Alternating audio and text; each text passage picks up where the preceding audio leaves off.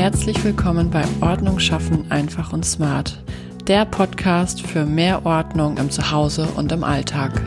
Hallo und herzlich willkommen zu einer neuen Podcast Folge. Ich freue mich riesig, dass du wieder eingeschalten hast.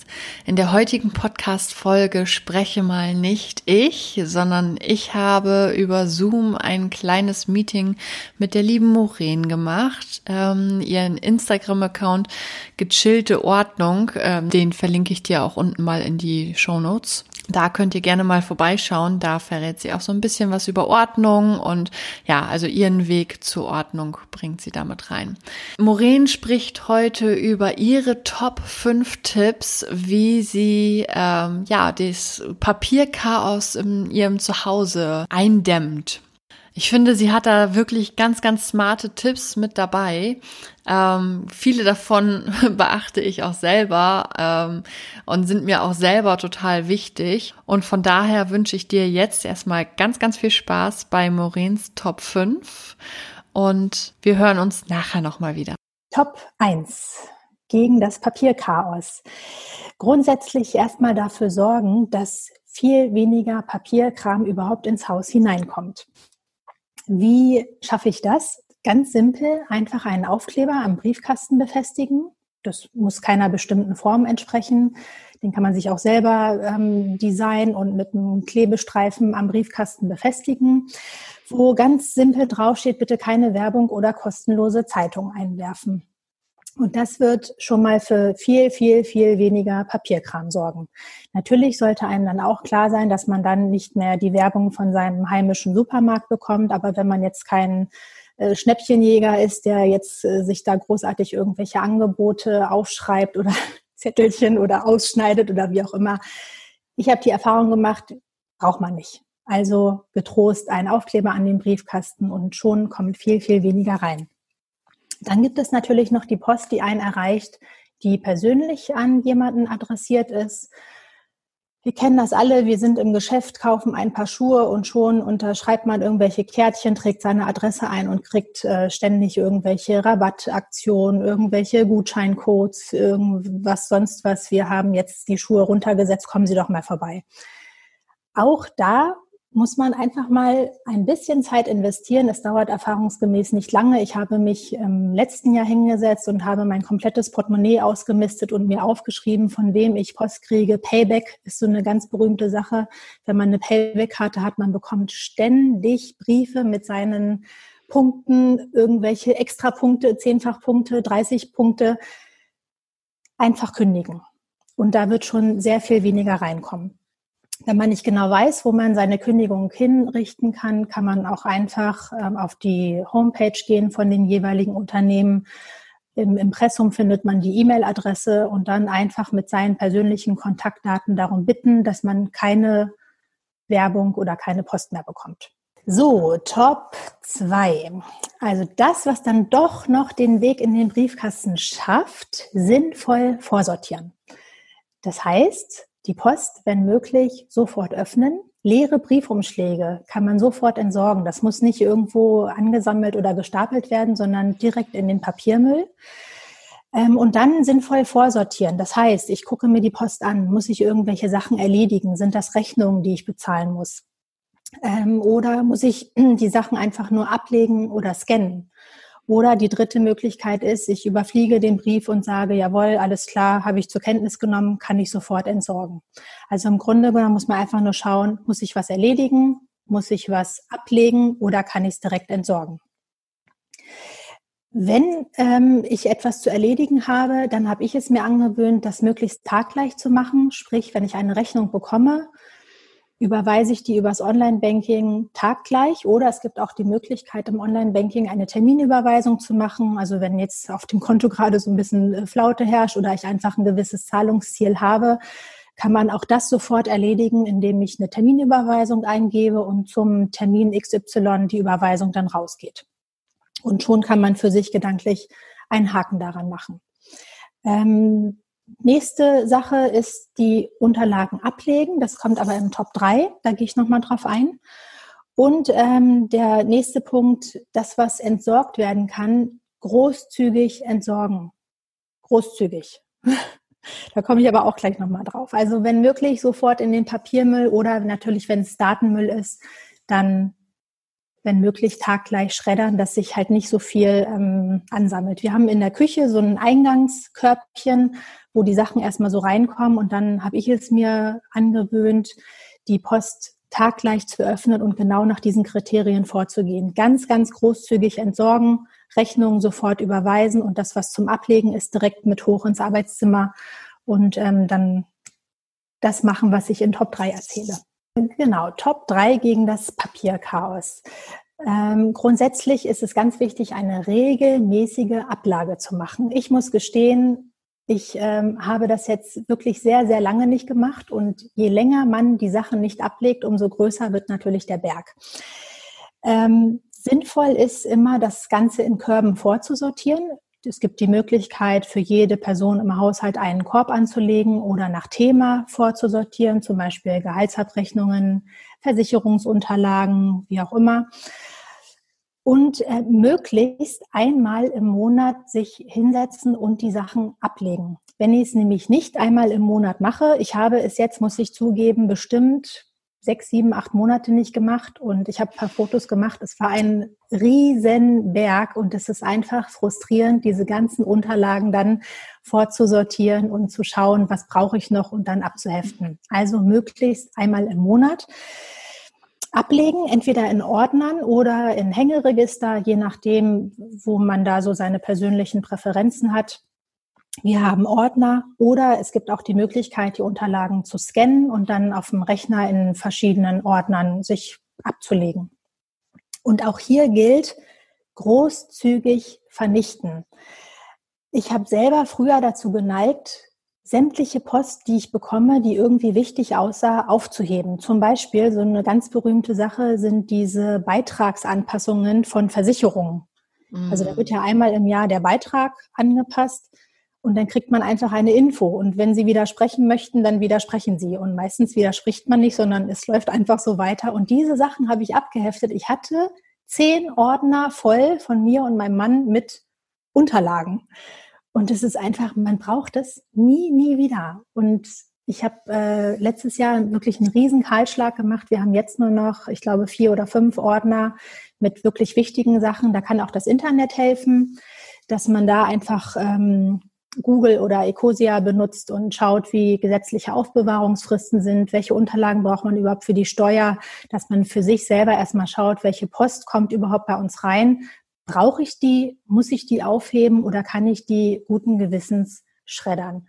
Und wenn man da einfach einmal sich ein Herz fasst und die Augen zusammenkneift und sagt, gut, weg damit, brauche ich nie wieder. Ich brauchte nichts von den geschredderten Unterlagen, die ich vernichtet habe, hinterher nochmal. Also da gilt wirklich großzügig vernichten. Ja, äh, Schreibtisch. Das äh, Eldorado für Papierchaos. Und ich bin da von meiner Arbeit ein bisschen vorgeprägt. Wer ähm, 5S kennt oder diese Clean Desk Policy, der wird jetzt wahrscheinlich die Augen rollen. Aber auch bei uns in der Arbeit, ich arbeite in der Bank, war das so, dass äh, alle Schreibtische quasi optimiert wurden und dass genau geschaut wurde, wo steht was und was macht Sinn und überhaupt. Und ich bin aber schon ganz, ganz lange ein Fan davon, von dieser Clean Desk Policy. Das heißt im Grunde genommen einfach nur, dass möglichst wenig auf dem Schreibtisch steht, dass der Schreibtisch, wenn möglich, eine ganz freie Fläche hat, auch mit wenig Deko. Man braucht nicht zwölf Familienfotos oder noch eine Pflanze und noch ein Stehrümchen und keine Ahnung was, weil das einfach alles beim Arbeiten immer wieder die Gedanken unterbricht. Also der, der, der Blick kann nicht fließen, die Gedanken können nicht fließen, wenn ich so wahnsinnig viel auf meinem Schreibtisch habe. Und von daher kann ich wirklich nur dazu raten, ganz beherzt vorzugehen, den Schreibtisch mal völlig frei zu machen. Und gerade Leute, die viel mit dem Kopf arbeiten, die viele lose Zettelsammlungen haben oder viele Projekte haben, da würde ich empfehlen, äh, mit Dokumentenmappen zu arbeiten. Das sind ja so, so Fächermappen, die man sich hinstellen kann, aufklappen kann und dann einfach nach Thema die losen Zettel reinschmeißen, zack, zur Seite stellen und auf dem Schreibtisch wirklich immer nur das aktuelle Projekt, was ich gerade bearbeite, liegen haben. Und ähm, ich habe auch ein Foto von meinem Schreibtisch gemacht. Das ist auch nicht vorher aufgeräumt oder ja, ich habe auch ein Foto drauf, aber ich habe jetzt nicht vorher das irgendwie schöner gemacht oder aufgeräumt. So sieht er immer aus. Und ähm, gerade dadurch, dass ich jetzt auch im Homeoffice bin, ich habe die Erfahrung gemacht, je leerer der Schreibtisch ist und wirklich nur das Projekt, was ich gerade bearbeite, umso besser kann der Kopf arbeiten. Top 5, das ist mein Lieblingspunkt. Das ist jetzt ein sehr spezieller Punkt, aber ein Punkt, der mich wirklich, seitdem meine Kinder im Kindergarten sind, regelmäßig ganz krank gemacht hat. Die Kinder kommen vom Kindergarten nach Hause und bringen die Sachen aus ihren Fächern mit. Die haben so Holzfächer, wo sie dann ihre Kunstwerke sammeln. Und ähm, gerade meine Tochter, die ist wirklich sehr künstlerisch aktiv und lebt sich sehr im Kindergarten künstlerisch aus. Und es ist wirklich so, dass teilweise stapelweise die Unterlagen ins Haus getragen wurden. Oder auch was sie geschenkt bekommen hat. Oder ja, das hat mir die Erzieherin gemalt. Also wirklich Massen. Und das war am Anfang sehr ähm, schwer. Was mache ich damit? Wir haben dann irgendwann so auch äh, richtige Stapel gehabt und haben dann einfach irgendwann eingeführt, wir haben im Eingangsbereich so ein kleines ähm, Tischchen, äh, was immer so ein bisschen jahreszeitenmäßig dekoriert wird. Und da kommen dann immer so die, das ist so wie so ein kleiner Ausstellungsbereich, die aktuellen Schätze, was die Kinder gerade aus dem Kindergarten mitgebracht haben, die werden da halt so drapiert, was gebastelt wurde oder so besonders schöne Kunstwerke. Also einfach, dass man den Kindern die Wertschätzung gibt, hey, schau mal, wollen wir das hier hinstellen, dann gucken wir uns das ein paar Tage mal an und dann schauen wir mal den Stapel zusammen durch und gucken dann, weil alles aufheben kann man natürlich nicht. Das ist dann, das nimmt Ausmaße an, das kann man sich gar nicht ähm, vorstellen. Und dann einfach mit dem Kind zusammen hinsetzen und sagen, gut, wir gucken jetzt den Stapel durch. Möchtest du das Bild behalten? Was kann weg und was die Kinder unbedingt behalten möchten. Da haben wir so große, ich glaube DIN A3 ist das, DIN A3 Mappen gekauft, so aus ähm, ganz stabilem Pappe. Das ist quasi ihre Sammelmappe und da können sie dann ihre Schätze dann so einsortieren. Und wenn natürlich die Mappe, die ist jetzt mittlerweile bei meiner Tochter auch schon so dick, mein Sohn ist da nicht so künstlerisch äh, begabt oder begabt schon, aber nicht so interessiert. Und wenn die Mappe voll ist, dann sagen wir auch, oh, guck mal, jetzt ist die Mappe voll wir müssen wieder durchsortieren. Und ich habe die Erfahrung gemacht, seitdem wir das so machen, also jedes Bild, was ins Haus kommt, wird dann quasi durch die Kinder abgenickt, ja, kann weg, ja, kann weg. Weil oft ist es so, dass die Mama ja da viel mehr dran hängt, wenn die Kinder irgendwelche Schätze mit nach Hause bringen. Und wenn man dann das Kind aber fragt, was machen wir dann damit? Kann weg, Mama. Also die Kinder sind ja da viel leidenschaftsloser als wir. Und ich finde einfach, sich kurz mit dem Kind zusammen hinsetzen und sagen, wir gucken jetzt den Stapel zusammen durch, was kann weg, was möchtest du aufheben, dass sich halt eben nicht diese Massen da so ähm, anhäufen. Ähm, besonders schöne Werke, die die Kinder mit nach Hause bringen oder auch wenn sie hier zu Hause irgendwelche Sachen malen, da haben wir für jedes Kind ähm, einen Ordner angelegt. Also wir haben zwei Ordner, wo wir dann immer das Datum draufschreiben, wann dieses Kunstwerk erschaffen wurde und dann wird es abgeheftet. Und wo wir auch sehr, sehr großzügig äh, sind mit dem Aussortieren. Also da ist dann vielleicht von einem Monat mal ein Bild drin, weil das sonst ja, wie gesagt, auch ähm, Massen, äh, also wirklich Dimensionen annimmt, die man sich nicht ausmalen kann. Oder was wir auch schon gemacht haben mit solchen Kindergartenbasteleien wie die Laternen zum Beispiel vom Laternenumzug, da haben wir dann ein Foto gemacht und dann halt die Laterne in den Müll verabschiedet und haben dann halt das Foto äh, für die Kinder aufbewahrt. Da kann man dann irgendwann mal ein Fotobuch draus machen oder sich auch auf dem Rechner einen Ordner anlegen.